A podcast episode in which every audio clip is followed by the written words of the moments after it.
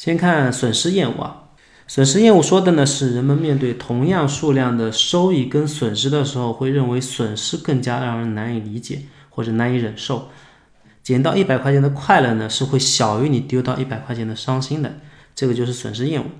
我们来做一个小小的测验啊。如果呢，我们抛硬币，比如说我来抛个硬币，如果这个硬币正面朝上呢，我给你一万块钱，你赚一万；如果是反面朝上呢，你给我万块钱，你亏一万块钱。那么身上没有一万块钱的同学呢，也不用着急，我们也可以赌一一千，也可以赌一百啊。这样赌局有没有同学愿意参加？同样是一万块钱。它其实这是一个零和游戏嘛，最终可能大家都是没有输赢的。那最终的话，你可能是因为亏了一万块钱，每次亏一万块钱的伤心是积累起来比你赚一万块钱要多得多的。那再稍微修改一下啊。第二个是正面朝上，你赚一万五。就如果说正面朝上，那我给你一万五，不管是头下面啊，就算是头下面，头下面朝上给你一万五。反面朝上，你给我一万啊。这样的赌局应该会有更多人参加，毕竟刚才那个赌局大家都要参加了啊。这个呢，已经是一个不太公平的赌局了，基本上是包赚不赔的啊。那就算是这个情况下面，也有部分人是会不愿意参加的啊。那我们最后的话是，心理学家通过这个实验测试出来的结果呢，是正面朝上赚有两万，反面朝上赚一万的情况下面，绝大部分人才会愿意参加。哦，有还是不参加的，可能是不喜欢赌博吧啊。最后的这个结局说明的一个。结论呢，就是大概你两万块钱拿到了的一个快乐呢，差不多刚刚可以抵消损失一万块钱带来的难过。那我们举一个生活点的例子啊，毕竟我们都是好学生啊，不太愿意参加赌博啊。刚才就有人不愿意参加赌博，这是另外一个例子啊。假设呢你想买宠物啊，想买一只宠物狗，那有两个宠物店可以选择。那第一家店呢，你你看上那个狗呢，假设这两个狗是一样的，第一家店跟第二家店它的狗是素质啊条件全部一模一样的。第一家店呢卖九百，卖出之后呢，它不退不换，没有任何售后。第二家店呢卖你一千二啊，但是呢，你只需要先付押金，付一千二的押金，还送你一个月狗粮，你先养一个月啊，可退可换。万一你如果中间养的不喜欢，家人反对啊，或者其他什么，都可以给你做服务。这样一个方案里面，如果是你们要买这条买一条狗的话，你们会选择哪个？第一家呢还是第二家？那刚才有人说了，如果说买第一家，有可能出现第二天狗就死了的情况啊，这个就是你可能会发生的损失。大部分人选的是第二家，第一家店，第一家店的呢也有人选。那总体来说呢，第二家的风险会小一点，因为它首先回避了两个风险，第一个就是售后问题，比如说狗第二天死掉了，或者狗有病，对吧？你又不能退又不能换。第二个呢，就是排除了有些第一次养宠物的人，他可能担心这个狗到了家之后不适应啊，自己不适应，或者家里人不适应啊，或者其他奇奇怪怪的问题，相当于是第二家店。解决了他一个后顾之忧，他不会去考虑这些损失的风险。损失厌恶为什么会发生呢？为什么我们会有这个倾向，会觉得损失这件事情更难以接受呢？是因为我们在比较原始的时候，这原始人的时候，啊，几万年前人类还没有站在食物链顶端的时候，只能分餐露宿，吃了上顿没下顿。那偶然你多打了一条路，啊，多了打了一只鹿，最多就只能多吃几顿嘛，对吧？几顿饱餐。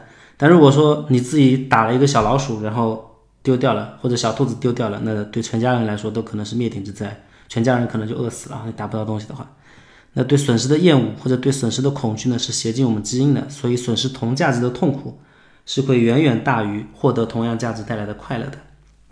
那我们怎么利用这个损失厌恶来提高成交，获得更高的利润呢？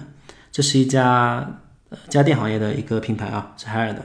那他为了减少顾客对于自己损失的一个担心和害怕，提供了七天无理由退换货、三十天保价、一百八十天退换无忧、整机三年免费保修的一个额外服务。这里看到七天无理由呢，是我们法律规定的啊，基本上正常的电商都是这样子的。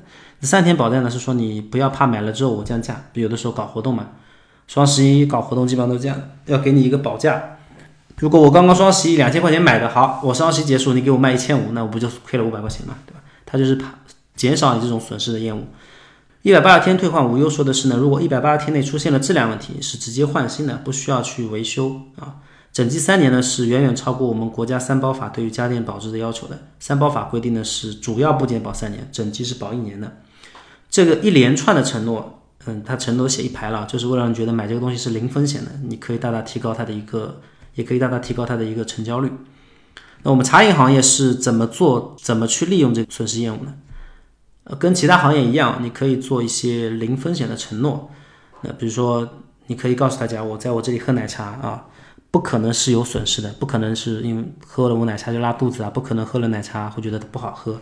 做的比较好的是茶颜悦色，它有一个一杯鲜奶的一个永久求偿权，相当于就是你如果喝了出现任何问题，包括你自己不喜欢，或者说你喝了不舒服的，都是可以找他重新退一杯做一杯的。那只要你喝到的不满意，任何问题他都是可以给你重做的。很多品牌其实都是有这个承诺的，但是因为没有茶颜悦色这个承诺声量大，所以就这是营销问题啊，所以就不太容易听得到。第二，制造那些机会即将失去的一个氛围。你机会失去的意思就是你可能会面临损失，比如明明我这个折扣下来，今天打折是十块钱的东西卖两块钱，过了今天就没这个没这个事情了，没这个促销了，那你相当于如果明天来买，就不是亏了八块钱嘛，对吧？这个是促销用的。茶饮店里面一般就是每天，比如说一般一百杯来做半价或者新品促销、全年最低啊这种这种词，来增加它的一个促销的一个氛围。那这些广告词是非常容易激发客户的损失厌恶的。第三，在加盟洽谈啊。这些商务谈判的场合里面，减少后续的收费，减少后续收费的项目是可以让你把这个单子更容易谈成的啊。这个我们会具体讲一讲。这里呢有两种收费方案啊，比如说一种呢是加盟费六万，品牌使用费五千啊，管理费三千；另外一种呢一次性收费，他就收六万八，他也不跟你分品牌使用费，也不跟你收管理费。大家可以想一下，大家可以猜一下这两个方案哪个可能成交率会更高一点？在我们这个行业里面，或者在我们这些签单过程中，会发现这两个收费我们都说过，这两个收费的话是一次性收费的承担率更高。为什么一次性收费的承担率更高呢？它大概是高百分之三十左右啊。我们之前已经学过锚定了啊，六万八的锚呢是比六万的锚要高的，那谈单呢是更容易的。而且你收来六万加盟费之后，你还要问客户收品牌使用费和管理费，很容易激发一个损失厌恶，他可能就不签单了。这跟网购那个包邮是一个道理啊。其邮费已经包含在价格里面了，为什么你要在意这几块钱邮费单独列出来呢？为什么包邮产品往往会比不包邮的卖得多呢？就是一样的道理。这边单独的几个邮费是会激发损失厌恶的，会大大提高你的一个下单的难度。